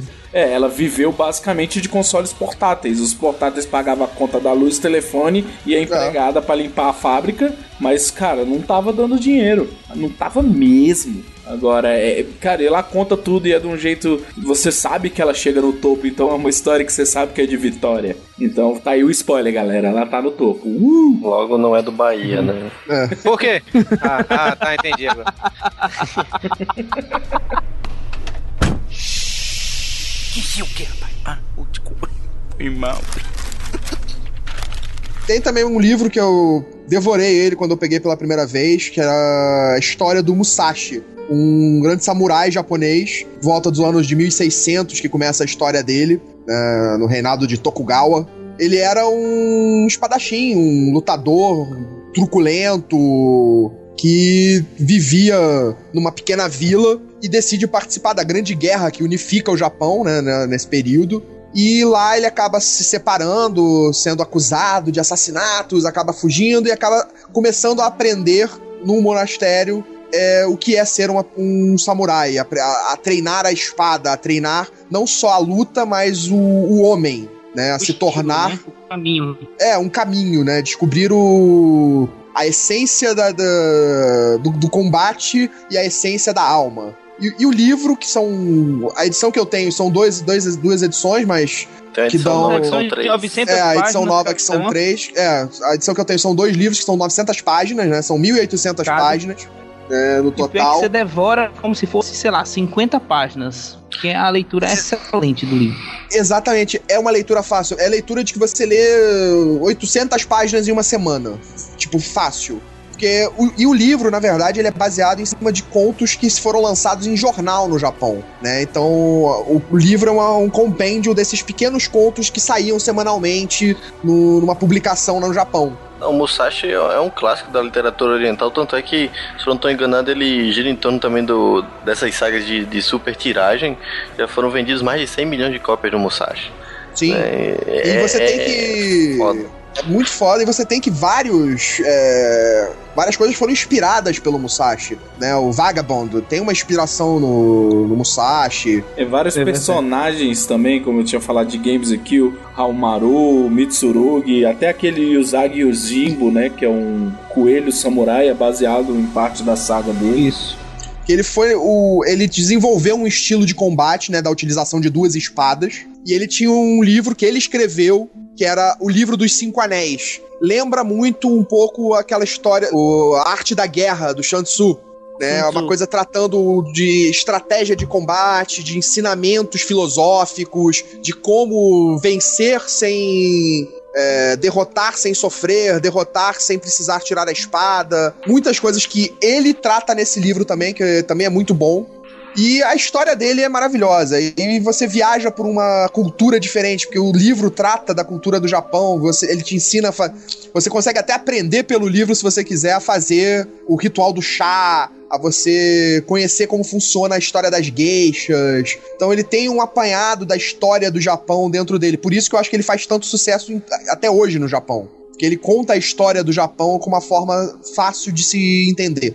Querendo ou não, é um livro que marca. Eu, eu peguei o- a edição que era só dois volumes, aí não terminei, depois um amigo meu comprou a edição com- comemorativa, que é dividida em três. O primeiro volume é a terra, a água, o fogo. O segundo é o vento e o céu, e o terceiro é as duas forças, harmonia final. É realmente assim, uma obra magistral gigante, tem quase duas mil páginas, mas é o que o Carlos falou, é, você devora assim, bem rapidinho. Que o que, rapaz? Ah, o desculpa. Irmão. Vou recomendar uma obra do, do Philip K. Dick, é um dos meus autores de ficção favorito também. É, pra quem não sabe, é- não, não é o Blade Runner que eu vou indicar. Vingador O mais- do Futuro? é, ele é mais conhecido por essas obras, né? Inclusive muitas obras dele, como o pessoal tá dizendo aí, foram é, fizeram filmes, né? Em Foram filme. transformadas em filmes. O Blade Runner, que é o Caçador de Android, né? O Vingador do Futuro, o Minority Report, que também é baseado, enfim. Mas o livro que eu vou indicar não foi transformado em filme, que é O Homem do Castelo Alto. Foi um livro que eu comprei em Fortaleza da última vez que eu fui lá, fui ver Torinho, Hugo e Vivaco e tudo mais. E eu comprei o livro e a premissa é, é, é bem simples. Os nazistas e os japoneses ganharam a Segunda Guerra. E o que é que aconteceu com o mundo, né? Os Estados Unidos foi repartido ao meio, uma parte é da Alemanha, uma parte é do Japão, ó, o, o vigia passando. e o, o, mai- o mais legal é isso, porque é, são vários personagens, várias histórias paralelas. Ele não desenvolve um cenário tão grande, até porque não é muito necessário, são várias tramas, onde mesmo com o mesmo a Alemanha nazista tendo ganhado a guerra, se criou um clima de guerra fria entre a Alemanha nazista e o Império do Japão. O Império do Japão é algo, digamos que um pouco mais orientado, mais pacífico. E eles se preocuparam em, em conquistar a América do Sul e tudo mais, enquanto que os nazistas estão alçando foguetes e conquistando Marte e Júpiter. Né? E, e os nazistas querem o fim do Império Japonês. E a maior tensão é essa: são vários personagens envolvidos nessa trama gigante que parecem não ter possibilidade de, de resolução ou não. O- os personagens são assim bem particulares, desde um espião judeu que para fugir do holocausto mudou de fez plástica, fez várias cirurgias, mudou de identidade e tudo mais. Há um cara que está infiltrado no- na cúpula do partido nazista, há um vendedor japonês que, tá, que vive no- na colônia americana e tem todo aquele conflito e tudo mais. É, é um livro curto também, não, eu acho também que não chega a 300, acho que 300 e poucas páginas, que eu li bem rapidinho. Eu acho que o maior, a maior herança do, do, do Philip K. Dick nesse caso é, são as os questionamentos de realidade que ele faz. O que é que é real, o que é que não é. Isso ele faz muito bem no Blade Runner, isso ele faz muito bem no Vingador do Futuro, e isso ele faz melhor ainda no Homem do Castelo, o Homem do Castelo Alto. Inclusive a, a capa que eu tenho aqui, essa edição não, não tem mais, é a capa da bandeira americana que ao invés das estrelas tem pequenas suásticas. Não, e sabe o que é engraçado? Porque o pessoal vai perguntar, mas por que, que já tem esse nome se o, o, o livro trata sobre um- uma trama que os nazistas e os japoneses ganharam a Segunda Guerra, os Estados Unidos perderam? É porque dentro do livro tem um cara que escreve um livro como seria se os nazistas tivessem perdido. Inception, né, velho? É, e o nome do livro é O Homem do Castelo Alto. Devia ser Inception, né, velho? Inception. Isso é quase aquele filme, né? O. Caraca, esqueci o nome do filme. Inception.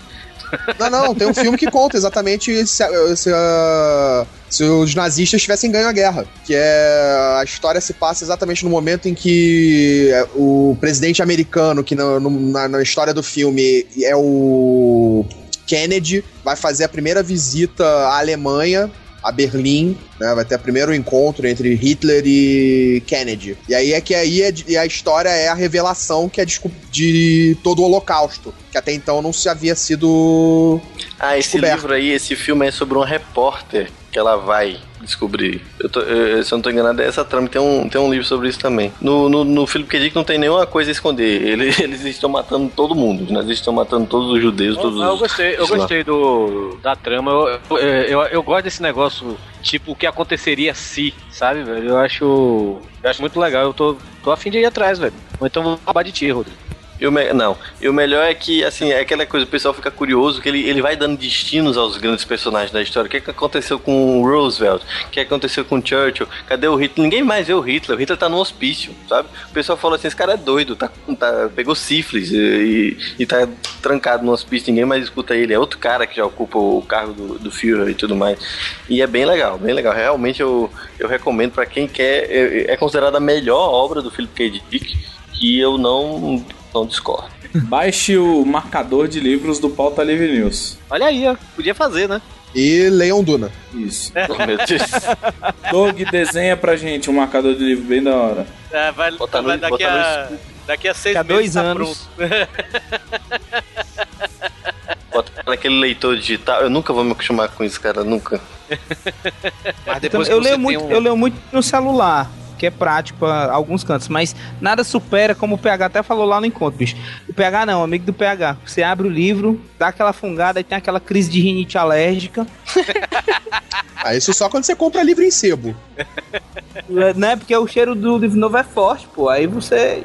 Ah, eu, eu, eu, eu ainda sou desse público também que gosta do livro físico, de segurar o gosto. livro na mão, abrir, folhar, folhar, Eu, eu até pensei em comprar um Kindle pra ter, assim, pra alguns livros que, tipo. A Guerra dos Tronos é difícil. Bom, eu sei que eu botei esse negócio, eu acho frescura esse negócio de ler no papel. Eu botei o a Playboy da a Playboy mais nova na, no meu iPad e Ah, é muito mais fácil ler com a mão só.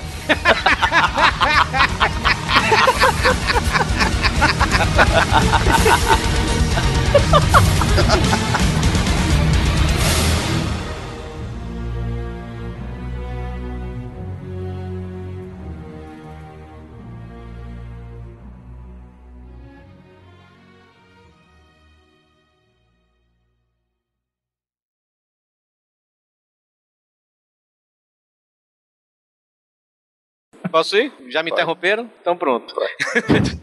é, como eu falei. Mas a gente eu... pode continuar interrompendo, aí depende só de você.